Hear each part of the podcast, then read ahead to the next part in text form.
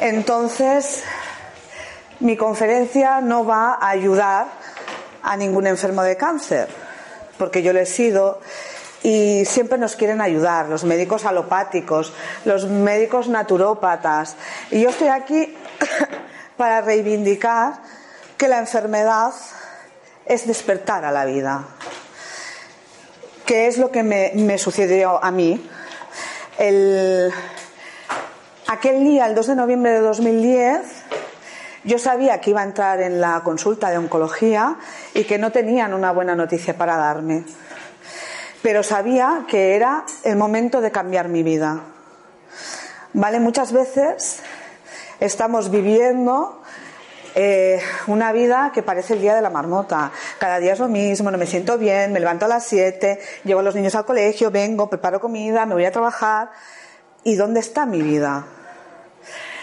Entonces yo fui consciente en ese momento de que no había espacio para mi vida, que no estaba haciendo nada con mi vida, estaba para los demás, estaba con mi expareja, con mis hijos, para todos menos para mí.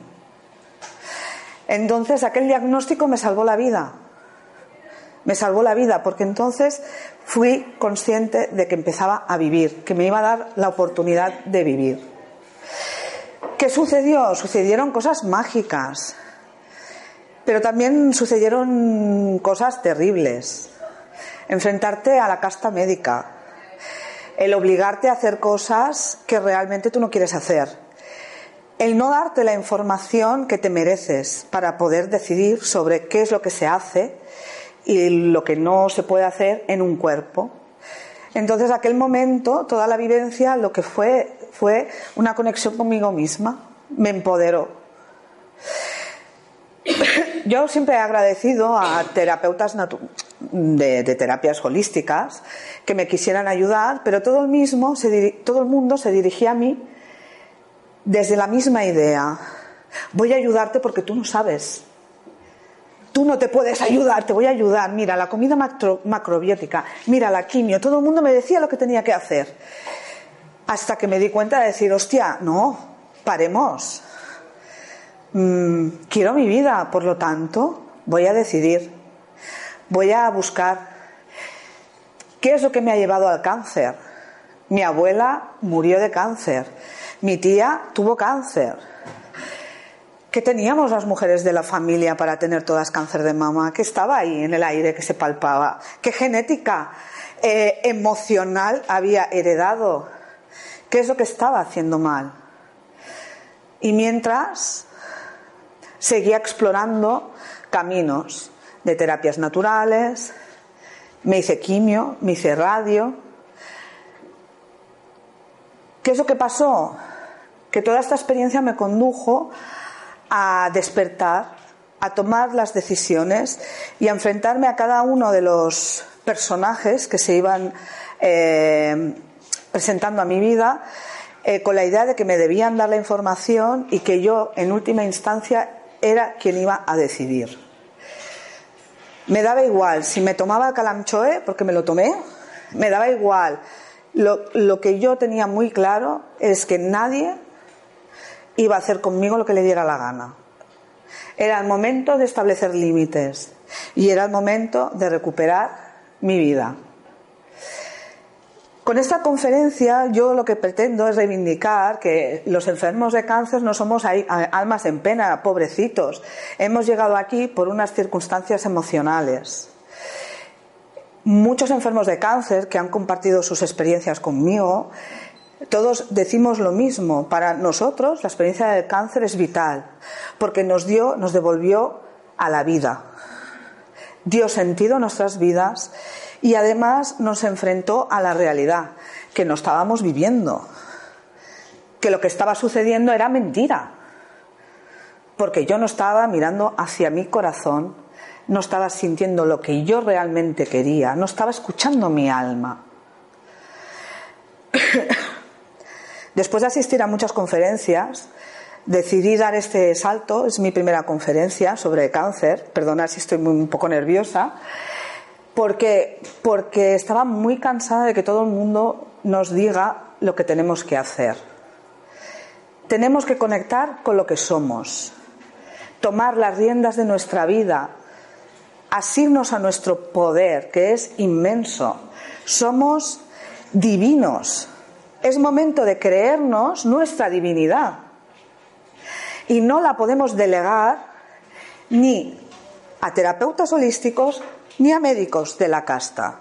El poder es nuestro. Las emociones, el cáncer. Bueno, el cáncer es un viaje, es un, un terremoto, es un volcán, te hace ir eh, viajar en una constante montaña rusa, pero te ayuda a enfrentarte a las emociones, porque es cuando realmente estás experimentándolas, no las estás dejando debajo de la alfombra, esperando a que un día lo que hay debajo de la alfombra desaparezca por la varita mágica. No. El cáncer nos enfrenta en que hemos gestionado mal las emociones, que hemos gestionado nuestra vida mal y hay que hacer algo. Entonces, en todo este camino me he ido encontrando con, sobre todo con una persona para mí muy especial, que tuvo cáncer con metástasis, realmente no iba a vivir, pero hablamos las dos largo y tendido y ella me confesó que lo que quería era vivir y que le importaba mucho que la obligaran a tener un tratamiento, ya sea holístico o alopático. Y yo le di la razón. Le dije que era momento de vivir, porque el cáncer además nos enfrenta a la caducidad que tenemos en el cuerpo terrenal. Con lo cual, esa porción de vida la tenemos que vivir. Es un milagro, es un don. Con lo cual, eh, no importa el tiempo que tenga, que tenga ese don, que es la vida. No importa si yo voy a vivir 15 años, 20, 40, 50 o como mi abuela 96, que la mujer está estupenda, mejor que yo. es la capacidad de vivir lo que ella me transmitió es esos tres meses que vivió Mari Carmen, yo he tenido capacidad para vivir. Entonces, el título de la conferencia, yo lo pensé mucho y dije, no, cáncer, la enfermedad nos despierta la vida, debemos despertar a la vida. Y no debemos, no debemos engañarnos. Porque, porque hay mucha gente que nos quiere ayudar y me encanta que la gente me ayude y me adoren, pero no es el caso. Dadme herramientas para que yo pueda sanarme, para que yo pueda decidir. Yo me tengo que sentar delante de un médico y transmitirle mis miedos y mis dudas. Yo tengo que sentarme delante de un médico y decirle, a ver, esto de la quimioterapia, ¿cómo funciona? Ah, no, oye, ¿qué porcentaje tiene esto? Ah, no, tengo que perder el miedo a preguntar, a darle valor a mi vida y a respetarme a mí mismo. En eso consiste la experiencia de la enfermedad. Nos conduce a respetarnos. Yo hice cambios, hice cambios en mi dieta, hice muchos cambios de estructura en, este viaje, pero me di cuenta que lo que más cambió fue el vínculo que, me establecí con la vida, con mi vida rutinaria. Muchos hemos ido a terapia y nos hemos querido, bueno, y estamos en el, en el mundo del crecimiento personal, ¿no? buscando cambios, buscando, en realidad lo que buscamos es conectarnos con nosotros mismos y conectar con lo que nos envuelve. Muchas veces pensamos que lo que tenemos que hacer en esta vida es tan súper especial, y sí que lo es, es súper especial. Es súper especial levantarte por la mañana con una sonrisa de oreja a oreja, es súper especial jugar con tu hijo, hacerle cosquillas y despertarle de buen humor. Es súper especial un día levantarte horrorosa y decir, no me toques, no me hables, no me digas nada. O sea, el experimentar lo que somos y no poner cortapisas a lo que somos. Porque donde hay luz hay sombra y donde hay sombra hay luz. Esa es la enfermedad. La enfermedad es cuando no queremos reconocer uno de nuestros personajes. Yo quiero ser divina, pero bueno, soy muy terrenal, ¿eh? Y bueno, soy muy estúpida cuando me lo propongo. Entonces, voy a aceptar todos los aspectos de mí misma para no enfermar. Porque eso es lo que me va a enfermar. Cuando no me acepto, cuando no me amo, no me va a curar la comida macrobiótica. No me va a curar eh, ser vegana, porque hay veganos que tienen cáncer, con lo cual, ¿dónde me he perdido yo? Un vegano que tiene cáncer, pues es que las emociones bonita o bonito no las estás procesando bien. Lo que busco es aceptarme en todos mis personajes. Cuando enfrentamos una enfermedad así, primera, hay un impacto emocional muy grande porque hasta ahora era una sentencia de muerte. y somos como un juego de mercadeo. La, enfermedad del cáncer es como un mercado y sirve para todos. Es un mercado para la medicina natural y es un mercado para la medicina alopática. Porque en medio no estamos nosotros, los protagonistas. Vale.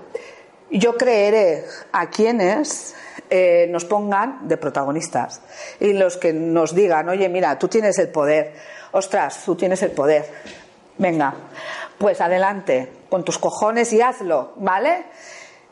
Alguien que me dé el poder, que me ayude a tener el poder de mí misma y la capacidad de decidir. Han sucedido muchas cosas en conferencias sobre el cáncer, en seminarios sobre cáncer. Nadie ha hablado sobre la capacidad de decisión de un enfermo. Nadie nos ha preguntado a nosotros qué representa el cáncer yo digo, bendito cáncer, porque me ha cambiado la vida. Me ha dado una profesión que si no, no lo hubiera tenido nunca. Escribo. Yo antes era una informática gris y el cáncer me dijo, pues bueno, eh, Mari Carmen, prueba otras experiencias. Y escribí un libro. El cáncer me ha dado conocer a muchísima gente, abrirme nuevos mundos. El cáncer, yo con cáncer viajé a México y mi doctora no quería, pero a mí me dio igual. Era yo la que decidía. Estaba bien, las analíticas estaba bien. ¿Por qué no voy a decidir? ¿Por qué no podemos decidir? Pero no importa que yo a esto le llame cáncer o que le llame bronquitis o que le llame... El tema es el mismo. Quiero tener la capacidad de decidir. Dame mi poder. Dame herramientas que me den mi poder. Dame herramientas que me conecten con mi alma. A partir de aquí yo decidiré. Este camino, en mi caso, yo he experimentado con todo tipo de terapias, desde Reiki, flores de Bach. he mm, hablado incluso con doctores de familia que me han ayudado con los superalimentos, es decir, los oligoelementos.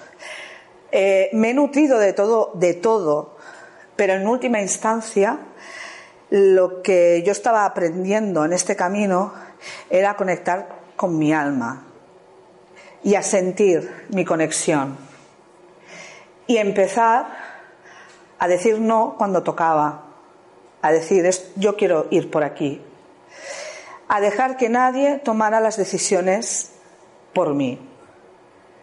Empecé a valorarme como persona.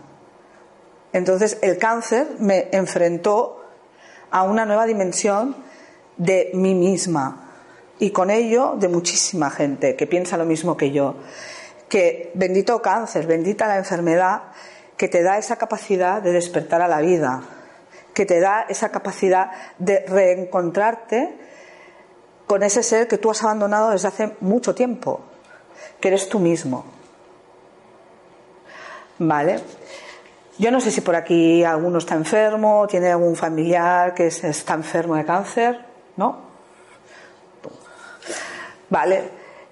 Muchas veces, como familiares de, los familiares, ¿vale? Nos, nos quieren ayudar mucho, pero lo que más necesitamos y lo que más queremos es que de la misma manera que nosotros empezamos a expresar tal a expresarnos tal y como somos es que os expreséis tal y como sois vosotros. Mi experiencia de cáncer fue una catarsis total. Ha transformado a toda mi familia, a todos mis amigos. porque yo era una persona que no me expresaba. Yo no le decía a una persona, oye, mira, muchas gracias, te quiero. Oye, mira, muchas gracias, me encanta tu sonrisa. Muchas gracias por estar aquí. Muchas gracias por compartir este tiempo. Todo esto, todo esto, yo no lo expresaba a nadie, porque es muy fácil expresar, criticar, y decir, no, mira, esto lo estás haciendo mal, no, te voy a expresar lo que yo siento por ti, lo agradecida que estoy por ti, lo que representas en mi vida. Y entonces mi familia empezó a reaccionar y empezó a decir, ostras, yo, yo quiero expresarme, ayúdame, Mari Carmen. Y fui yo, desde mi experiencia, desde mi enfermedad, la persona que fui ayudando a los demás a expresarse, a expresar amor a expresar sus necesidades. Oye, mira, ahora no me llames, llámame más tarde. Pues perfecto. El cáncer nos pone en ese miedo, en ese miedo, pero es el miedo a no ser nosotros mismos, a no expresarnos. Muchas veces caemos en la falsa eh, verdad, en la falsa, en, la falsa, en la falsa ilusión de te digo esto porque yo lo pienso. No, no te voy a decir una cosa mala, no, no necesito decirte las cosas malas, necesito agradecerte, expresar, pasar por este vehículo terrenal, por esta vida, habiendo dejado todo el amor del mundo. Y para dejar amor hay que expresar amor. Si no, apagámonos, no nos sirve de nada la experiencia terrenal. ¿Cómo se expresa amor? desde el corazón, de no tener miedo a reconocer a la persona que tienes enfrente. Eso es el cáncer. Así se llenan las consultas, así se llenan las salas de, de los hospitales de día cuando van a dar la quimioterapia. La complicidad, el amor, el poderle decir a un hijo que nunca le has dicho que lo quieres, que lo estás amando. Y no importa si vas a salir, si te vas a curar o no vas a curar. Lo que importa es lo que estás haciendo con tu vida. A partir de ahí tú brillas y brillan los que te rodean. Por eso es importante que lo entendáis, porque los familiares se quedan como muy descolocados, no te ven sufriendo o no te ven, dicen, aquí se me está escapando algo. E, esta tía que está, no decía ni mu, ahora resulta que me está dando las gracias que me llama a las 4 de la tarde y me dice, oye mamá, muchas gracias por, las lentejas, me han encantado. Oye, la próxima vez no le pongas un poco de jamón, ¿eh? no quítale jamón y chorizo. ¿eh? Em, poder hacer eso desde la naturalidad como una cosa normal, no nos lo permitimos. Por eso el cáncer es despertar a la vida. Por eso al libro lo llamé Diario de una mujer olvidada, porque me olvidé de la mujer que soy, de la persona que soy. ¿Vale? El cáncer nos despierta a la realidad que somos y a lo que nos estamos perdiendo. Que no es que yo voy a ser, ¡buah! Mira, yo primera modelo no puedo ser porque soy bajita. ni actriz ni nada. Pero sí que tengo una vida, sí que tengo unos amigos, sí que tengo una vida que es un milagro. Es un espacio donde yo eh, puedo ser y puedo dar si yo no aprovecho este momento, pasaré por la vida de puntillas. Y desde luego, el universo no nos ha dado la vida para que pasemos por la vida de puntillas. El universo nos ha dado esta realidad para que la experimentemos y para que la vivamos intensamente y con amor, ¿vale? No sé, ¿tenéis alguna pregunta? ¿Cómo ves el tema de que se familiares, el tema de tener cáncer, eh, por, eh, por ejemplo, mi madre, ¿no? O sea, que tiene y oculta a sus porque sufrirán, no sé qué. Mm, porque tenemos condicionamientos, tenemos miedo. Tenemos eh, miedo porque seguimos teniendo esa etiqueta y seguimos teniendo miedo en el fondo a expresar lo que somos. Vale, yo compartí eh, sesiones de terapia con una mujer que no se lo dijo a su familia y al final acabó diciéndoselo, porque es que si no es no le das la oportunidad a, a esa persona de expresar lo que necesita expresarte. Esconder una, una enfermedad no permite a los demás que los demás se puedan expresar. Igual que yo me estoy expresando, ¿vale? Los demás también quieren. Yo si le hubiera ocultado la enfermedad, a mis padres, ellos no me, no me habrían podido dar amor, no me podrían haber expresado todo lo que me han expresado y lo siguen haciendo. ¿Vale? Yo no lo, veo bien. No, lo veo bien. Porque el contexto del cáncer es un espacio, eh, es como darle de golpe y porrazo a las emociones estiércol para que florezcan, a los sentimientos. Y entonces empiezan a crecer flores. Te das cuenta de las personas que están viajando contigo, los que te tienen la mano y te dicen, oye, voy a escucharte, no voy a juzgarte. Porque con el cáncer es fácil juzgar. O sea, el estigma del cáncer es el juicio.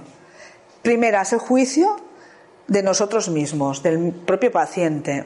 Pero luego es el estigma social. Todo el mundo juzga a los enfermos de cáncer. Hostia, de verdad, déjame vivir. Si hago una cosa, porque si hago quimio, porque hago quimio. Si me tomo calanchoe, porque me tomo calanchoe. Si, siempre hay perdonadme, una mierda. ¿Por qué?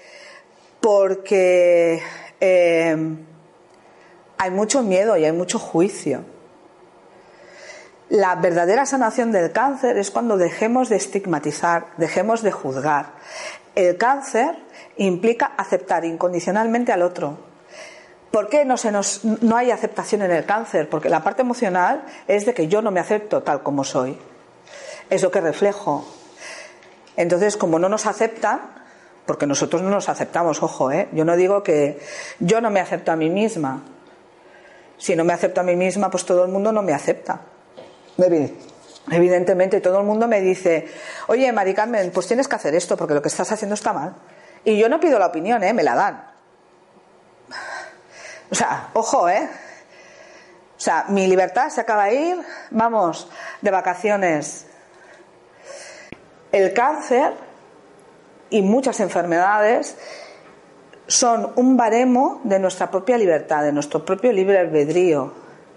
Y también nos sirven para saber el grado de aceptación que tenemos de nosotros mismos. Si yo me acepto incondicionalmente, la opinión del médico preconcebida de mi decisión me va a importar una mierda.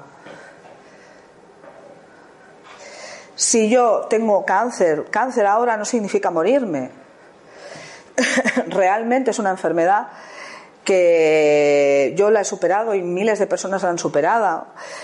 Pero es como un estigma. ¿Por qué? Porque es un estigma de poder. Todo el mundo quiere al enfermo de cáncer porque pobrecito. Entonces es, un, es una vaca que ordeñar tanto para la medicina alopática como para la medicina natural.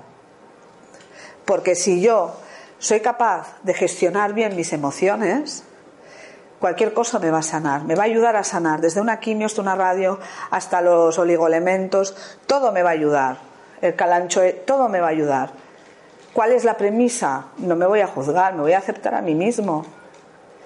Y no voy a permitir que nadie me juzgue. Ojo, puedo permitirlo, fijaros pero ningún juicio puede cambiar mi libertad ni mi determinación. Todo el mundo, vosotros todos me podéis juzgar, me podéis decir, bueno, esta mujer está más para allá que para acá. Hostia, pues mira, gracias a todos, pero bueno, y como yo no me lo creo, ya me podéis juzgar lo que os dé la gana, pero yo no me lo creo, desde mi corazón, sé quién soy. Eso es lo que me ha dado el cáncer, saber quién soy y no dejarme seducir por esas palabras que nos engañan, porque lo que nos hacen es estar en dependencia. Yo necesito depender. Yo necesito cada semana una sesión de Reiki. Yo necesito ir al médico de familia cada semana para que me dé recetas de paracetamol. Yo necesito, necesito, necesito. Cuando tengo esa necesidad es que me he creado dependencia emocional. Y el cáncer es una de las enfermedades donde se está creando más dependencia de todo tipo. Es ahí donde entramos los enfermos. Es ahí donde reivindicamos que la enfermedad es un despertar a la vida, que hay que coger la dirección y que no hay que olvidarnos de dónde venimos, de qué emociones, de qué situación, de qué vida estoy teniendo. Todo me servirá, todo, siempre y cuando yo sea consciente de lo que soy y de la conexión de mi alma. Si tenéis alguna pregunta más. El calanchoe. Sí, es una planta, ¿vale? Que ayuda a curar el cáncer. No hay estudios eh, en los protocolos de la casta científica, no hay estudios en los protocolos, tampoco hay una facilidad para que hayan esos estudios científicos, pero se ha comprobado a través de eh, Josep María Pamias y de mucha gente que ayuda a la sanación del cáncer. Yo la he tomado, ¿eh? pero también he, tomado, pues eso, eh, un ciclo de quimioterapia y un ciclo entero de radioterapia, o sea que yo no, no soy exponente de haberme curado un cáncer de manera natural. Pero el calanchoe sí funciona.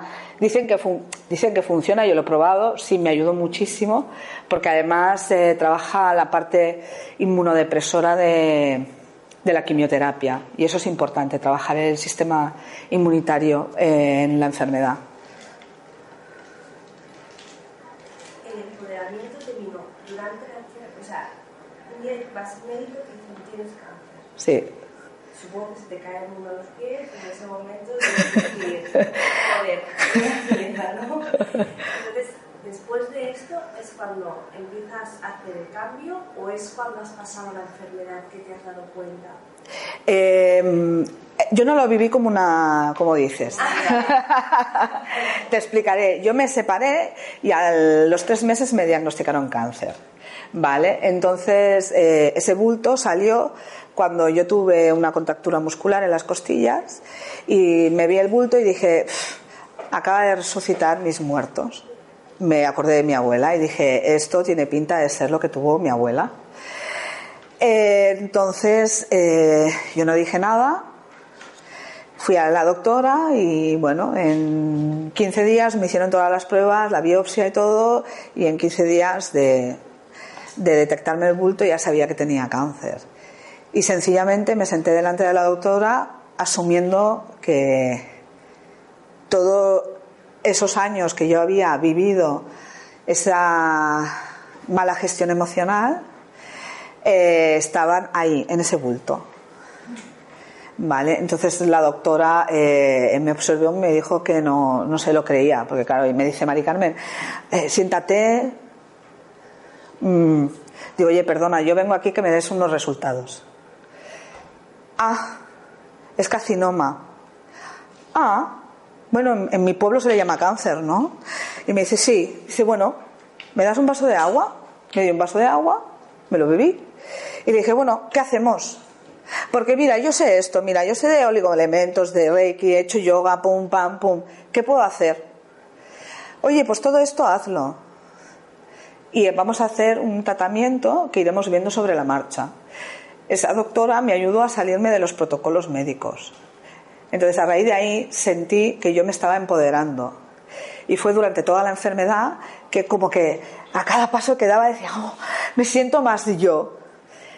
Y ha sido ahora un proceso eh, que sigue siendo, porque la cabra tira, tira al monte. ¿Vale? Entonces mi tendencia emocional es a volver a delegar en los demás.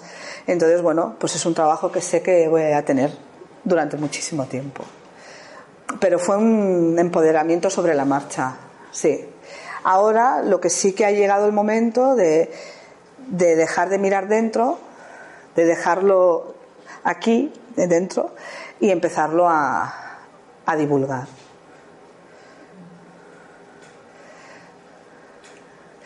¿Tenéis alguna pregunta más? dices que Em, llega un momento que mm, queremos sanar, queremos limpiar y nosotros somos a veces como una superficie plateada que de tanto darle, tanto darle, tanto darle, ya no brilla, la dejamos mate. Entonces nos tenemos que ir dando respiros, es decir, vivir hacia adentro un tiempo y luego vivir hacia afuera. Es como la inhalación y la exhalación, la respiración. No podemos inhalar siempre, tampoco podemos exhalar fuera. Entonces hay que buscar el equilibrio entre el trabajo interior en soledad y el estar pues en, sociedad, conociendo a personas y transmitiendo conocimiento. ¿Sí? ¿Tenéis alguna pregunta más? Yo más que una pregunta es sobre todo remarcar que hay veces que hay médicos que sentencian Sí. Y a una persona pueden decir te quedan tres meses de vida o tienes una enfermedad crónica que es de por vida o tal y que, que no escuchemos eso, no nos lo creamos porque una sentencia te puede llevar a algo que te están diciendo. Sin embargo, si no te lo crees es muy posible que salgas ahí. Es que claro, mil casos. creer es crear.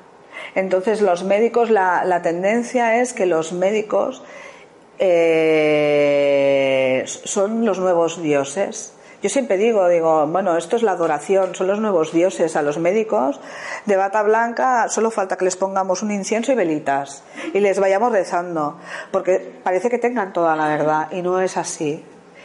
El, el cáncer, aparte, refleja la enfermedad social que tenemos, que es, como tú bien dices, que nos creemos todo lo que dicen los demás y no escuchamos lo que me vibra. Entonces hacemos realidad la realidad de los otros, no la mía. Si yo quiero vivir, tengo que crear una realidad para vivir. Mm, si esta persona me quiere ver muerta, oye, mira, pues no, chico, yo no me lo voy a creer. ¿Vale? Pero es, refleja el cáncer y muchas enfermedades crónicas están reflejando, como la diabetes, ¿vale? Eh, un problema social importante porque nos está demostrando que socialmente estamos delegando hacia afuera todo nuestro poder, toda nuestra divinidad y nos negamos a empoderarnos. Sí que lo, lo, integramos desde la mente, pero no es eh, falta algo más. Hemos de integrarlo desde el corazón, desde la fe absoluta. O sea, si yo tengo fe absoluta en lo que yo siento, yo voy a brillar, yo voy a triunfar. Y da igual que viva 5 años, 20, 40 o 100. Si yo tengo fe en lo que siento, voy a brillar y voy a tener una vida. Y voy a tener una vida de puta madre. Si yo me voy a creer todo lo que me dicen los demás, voy a tener una vida triste porque voy a tener la vida de los otros, no la mía. Es eso que tú comentas, es eso que dices. Y un amigo de la familia, el médico le dijo, tienes tres meses de vida y él decidió tomarse 20 años más. Ahí está. Y a mí me encanta. A mí me encanta. Es como mi abuela. Mi abuela dice, dice, ostras, dice, todo el mundo me dice que me voy a morir pronto. Tiene 96 años. y ha roto todas las estadísticas de la familia. Y mm, este año celebraremos su 97 aniversario. Y a seguir. Pero es eso, no creernos lo que nos dicen los demás. Hacer lo que sentimos y ser honestos, porque a veces queremos creer desde nuestro deseo personal, desde nuestro ego. No, creámonos desde el corazón, abramos el corazón, no tengamos miedo a sufrir, no tengamos miedo al miedo. ¿Por qué? Porque todos son emociones y todas nos van a conducir a nuestra alma. Hay una frase que escribí en el, y está escrita en el libro, que las cicatrices son el mapa de ruta que nos conduce al alma. Todas nuestras cicatrices nos conducen al alma. Si no tenemos cicatrices, no podemos conectar con nuestra alma. Es así la realidad de la enfermedad. Un mapa de ruta para llegar a nuestra alma. Muchísimas gracias. Muchísimas gracias.